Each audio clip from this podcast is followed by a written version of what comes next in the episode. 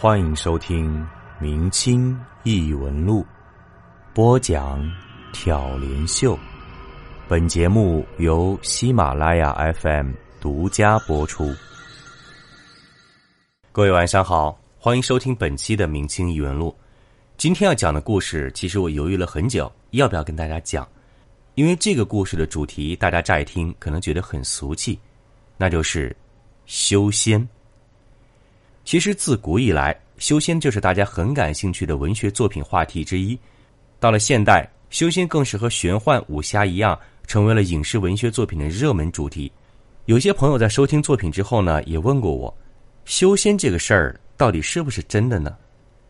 咱们先不说真不真实，毕竟我个人的意见呢，也可能只是一家之言。我给大家推荐两本书，相信如果您能静下心来，扎扎实实读进去，您就会对修仙有一点点自己的体会了。这两本书大家都能随时找到。第一本我相信每个人都听说过，但是真正看过原著的人那就不多了。它是一本古典文学的巨著，什么呢？《西游记》。可能一提到《西游记》这三个字，大家就想到那猴上去的画面。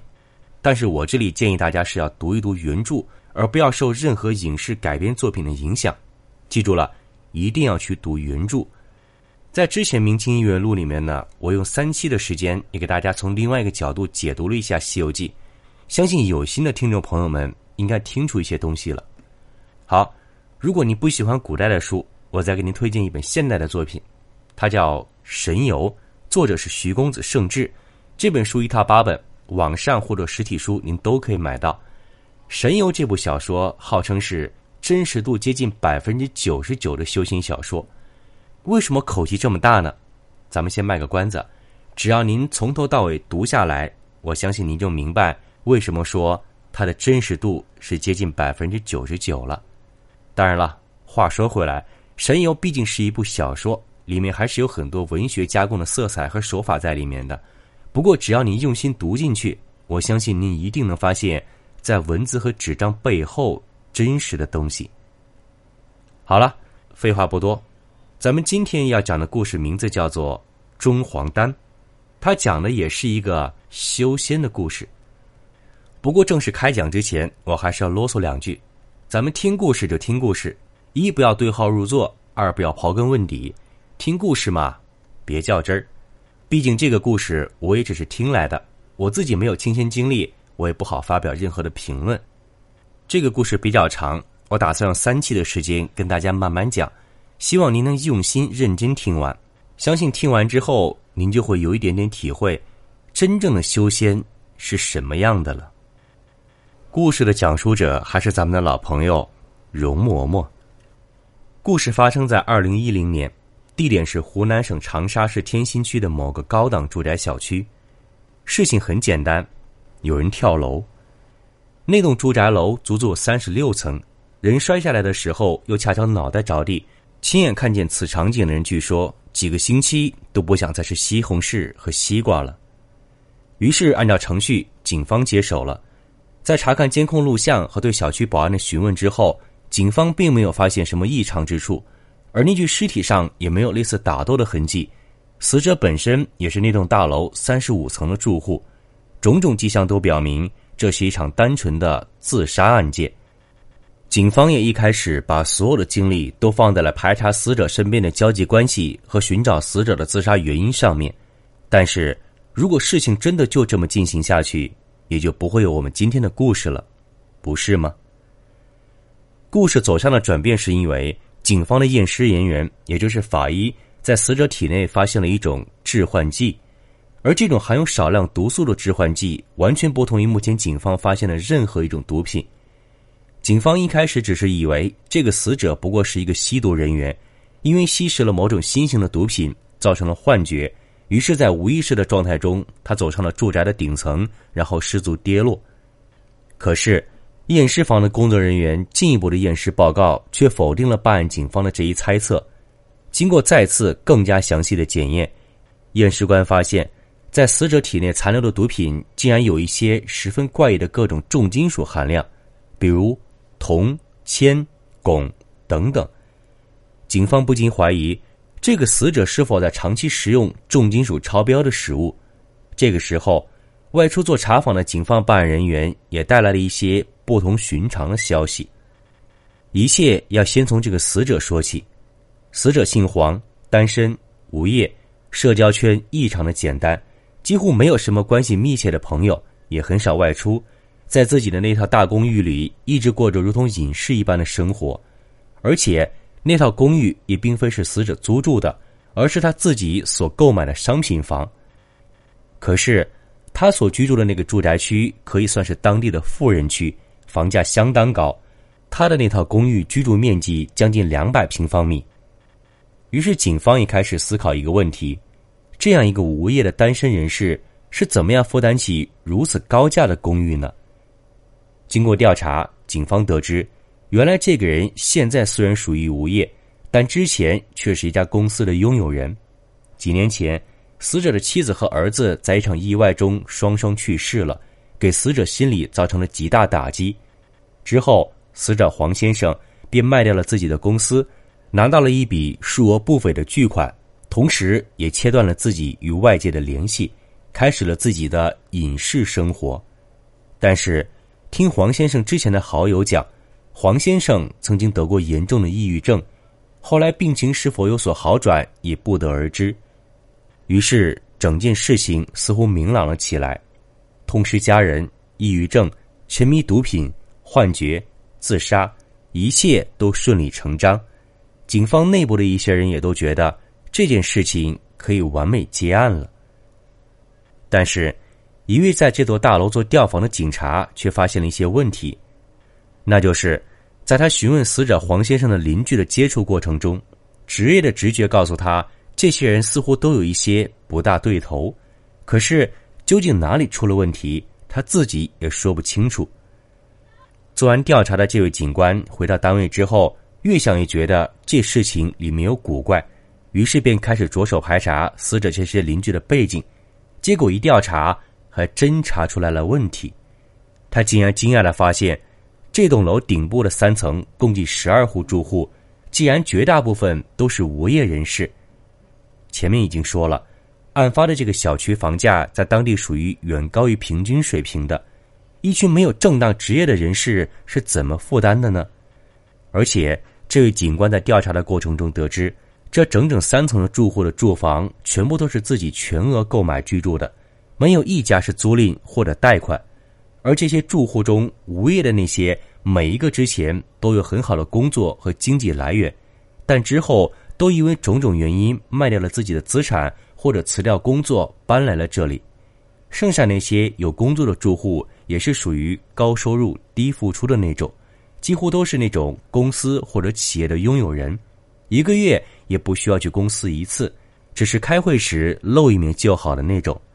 同时，所有人的社交关系都是那种简单明了的类型，除了工作上的人情交往，私生活里几乎从不与其他人联系。这些一个个有钱有闲但又深居简出、不与外界联系的人群，自然而然的。引起了这位警官的注意。这种年代，在闹市的公寓楼中过起了《桃花源记》里那种隐居的生活，这件事情任何人都不会觉得正常吧？而且，这么一大群毫无关系但却拥有着种种共同点的人，竟然会莫名其妙的凑到了一起，这里面又怎么会没有什么问题呢？于是，这位警官开始怀疑。这栋大楼最上面的几层可能是一个秘密的制毒点，这种事情已经屡见不鲜了。大多数自己制毒的毒贩都是为了经济上获利，但也有很少一部分的犯罪人员并不是为了制毒贩卖，而是为了自己使用。而往往这些都是一些经济和社会地位较高的人，他们有自己固定的圈子，他们自己制毒也只在自己的圈子里流通，从不与外界共享。所以这一类制毒吸毒的人群有很高的隐蔽性，警方也很难发现他们违法行为的存在。这件事情上很多的细节和线索都慢慢归拢于这位警官的猜测，随着调查的深入，也越来越趋向于这一推测。这个时候，那位警官才终于想通，这些住户究竟是哪一点让自己感觉出来不对劲儿？那就是。这些人的面色和神情。所有人几乎都是脸上血色不足，每一个人的皮肤都是那种从骨子里渗出来的病态一样的白。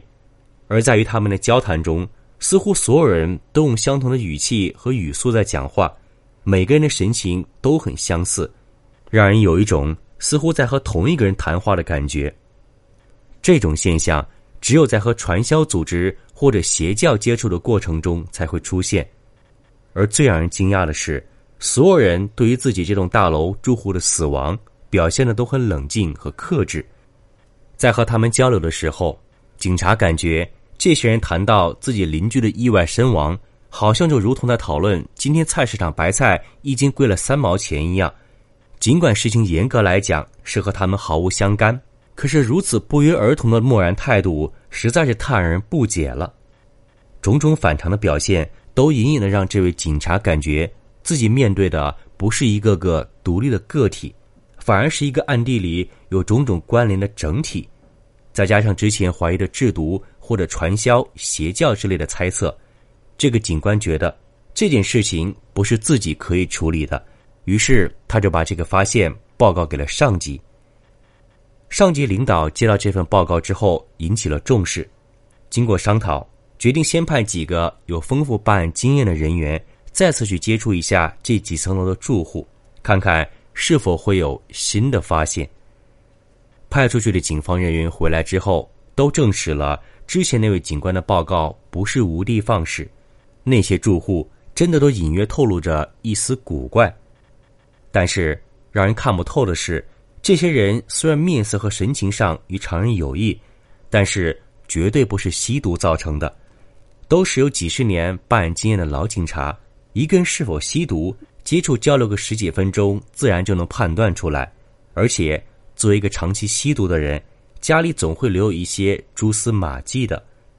可是，就在警方办案人员坐在这些住户家客厅中看似闲聊的十几分钟里，警方人员没有发现一丁点儿这些人吸毒或者在家中制毒的迹象，只是每个人都显得目光有一丝呆滞。交谈过程中也没有太大的情感起伏，语速语调几乎没有任何变化，还真和之前那个警官描述的一样。一天下来，和这么几十口子人交谈之后，你会感觉这整整一整天似乎都在和同一个人交流。难道真的是什么不为人知的邪教？根据这些人的经济状况，传销之类的可能性明显是不存在的了。这几组办案人员在回来之后，凑在一起和负责这一案件的一位警方领导开了个小会，大家总结了一些自己新的发现，发现大都是一些没有价值的信息。整个事情到现在仍然处于一头雾水的阶段。虽然每一个人都知道这事不正常，但是就是没有人能讲清楚问题出在哪里。这时。负责在黄先生住处搜查死者生前存留信息的那组办案人员也回来了，同样也是没有任何发现，没有遗书遗言，电脑里也都干干净净，家中也没有一丁点儿吸毒藏毒的迹象。这一点警方早就已经预知到了，毕竟如果黄先生生前是一个吸毒人员，那么他的验尸报告早就可以证实这一点了，而那份报告中很清楚的表明了。黄先生最多不过是一个吸食摇头丸、K 粉这类毒品的瘾君子，他从来没有接触过冰毒、海洛因之类的高纯度毒品。但是，黄先生体内那些莫名其妙的重金属却越发让人摸不着头脑。要说是有人下毒吧，这点重金属远远达不到让人中毒身亡的程度。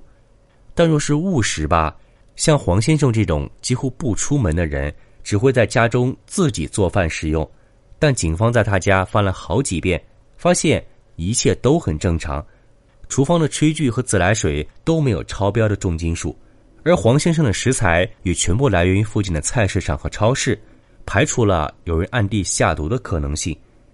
这一下子使个整个案件陷入了僵局，没有任何证据，警方也不敢进去那栋住宅楼顶部三层的用户家中进行详尽的搜查。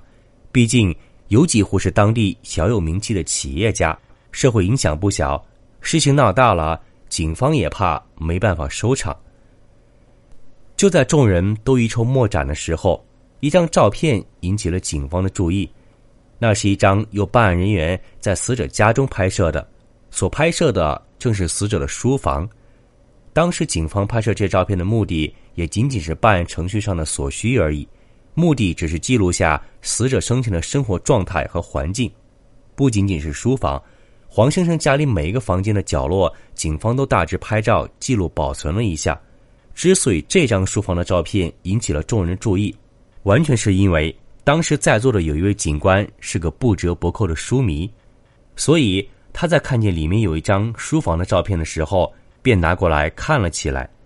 照片里，黄先生的书房显得格外的简单和古风，一张没有什么雕饰的原木大桌和几把木椅，靠墙是几排带着玻璃的书柜，除了台灯和桌子上几样纸笔之类的文具，似乎再也没有什么其他的东西，连一台电脑都没有。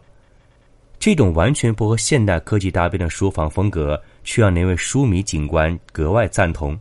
他觉得，读书的地方就应该这样：东西越少，你读书时的精力就越会集中；多了电脑之类的东西，只会让读书人离心无旁骛的最佳读书状态越来越远。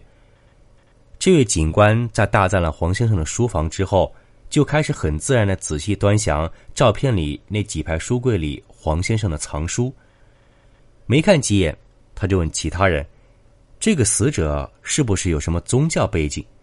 其他人便问他为什么这样说。这个警察指着照片里的书柜说：“你们看这里面的书，这个是《黄帝阴符经》，这本应该是老子降耳著，还有这边的《文史真经》《通玄真经》，下面的是《紫心指玄集》。这书柜里一大半都是道家的经文。”其他的也都是一些注释本，很多书还都是港台版的，我只在网上看见过，大陆市面上是根本找不到的。这个死者要是不信道，家里怎么会有这么多道家的书呢？